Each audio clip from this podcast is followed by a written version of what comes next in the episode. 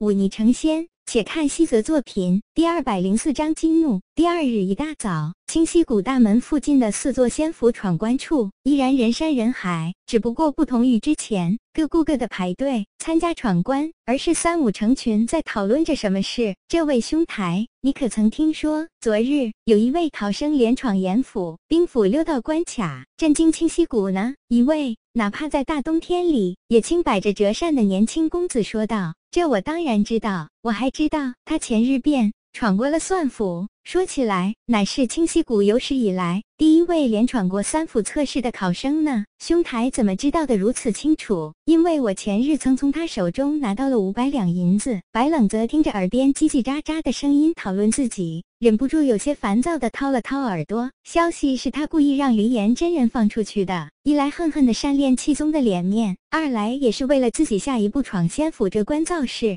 哼，所谓三人成虎，流言蜚语这种东西，若是利用好了，那真的是可以众口铄金。机会削骨的。他看了看时间，觉得现在闯关还有些早，于是静悄悄的走出人群，走到一旁歇息起来。周围的虽然依旧有人在排队闯关，但更多的人，甚至包括一些已经闯关失败的人，都聚集在一起，等候着那个据说已经连闯三座仙府的人来闯这第四座仙府。青若真人皱着眉头看向周。围聚集在一起的世俗中人，他轻轻摆了摆手，招过一位弟子，说道：“那白冷泽还没来，禀告师尊，并未看到他出现。”青若真人轻咳一声，看了一眼今日负责出题的考官，朝他们点了点头。那两名考官心领神会，表面上不动声色，暗地里却互相对视一眼，显然早就得到了清若真人的示意。秦若看一切安排妥当，大袖一挥，便离开了这里。他走到谷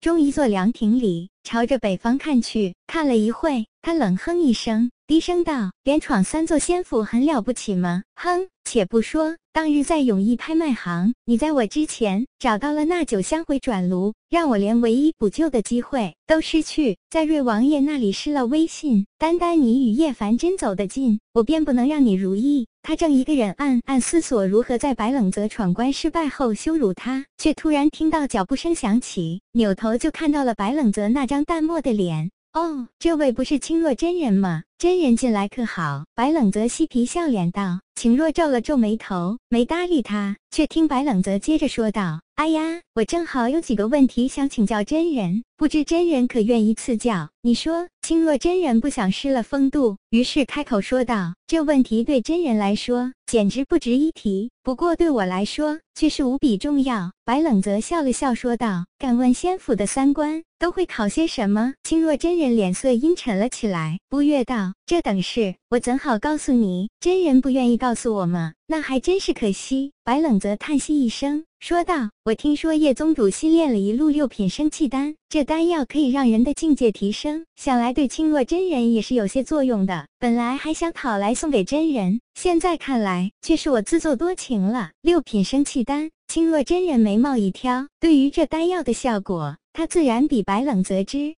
道的清楚。生气丹听名字普通的很，可效果却让但凡修仙道之人都无法拒绝。不管是炼气宗还是丹宗，说到底只是结丹方式不同罢了。炼气宗讲究炼气二字，经过长年累月的积累，可以在自己体内凝聚出一颗内丹；而丹宗却截然相反，乃是利用天地间的灵宝，通过炼丹的方式将灵宝之精华萃取，结而成丹。服用之下，进境飞快。生气丹。便属于这一列。青若真人此时已经是炼神境，那真是做梦都渴望着得到一个突破到炼虚境的机会。奈何造化弄人，他试了无数办法，却收效甚微。这些年来不得寸进，他又哪会不着急？他虽然心里渴望无比，脸上却不动声色地说道：“此话当真？”他叶凡真真的炼出了六品丹药，这个自然。白冷泽笑了笑说道：“叶宗主在丹宗。”那炼丹术乃是一绝，再加上九香回转炉这等神器辅佐，炼制一炉六品丹药很稀。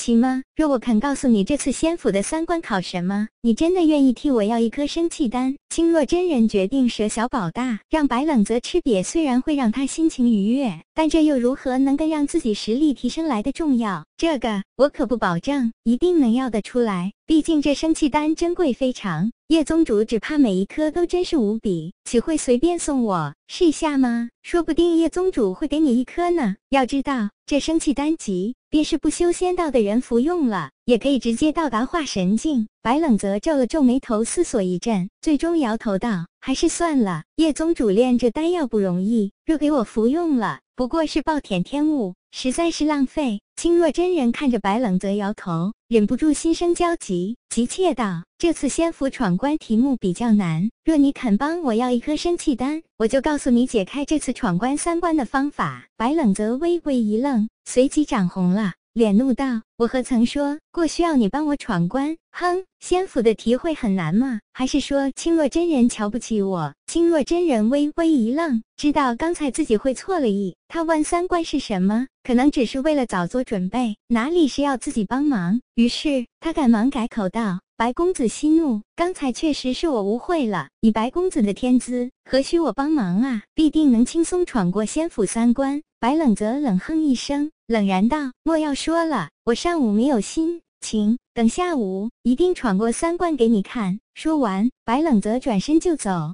清若真人看着他离开的背影，一张本来俊秀的脸庞阴雾起来。你要闯三关，我定叫你知道何谓天高地厚。他大步走回闯关处，叫来自己的弟子，吩咐几句话。看着弟子抬起头来，满脸惊愕，他只是点点头。低声道：“快些去做。”那弟子咬了咬牙，朝着青若真人鞠躬离开。他奔跑到两名考官身边，低声在他们耳边说了些什么。青若真人看着两位考官，眼里露出几分惊骇之色。他嘴角轻翘，透着一股阴谋得逞的味道。只不过这一切都落在了不远处的叶凡真眼中。自作孽不可活。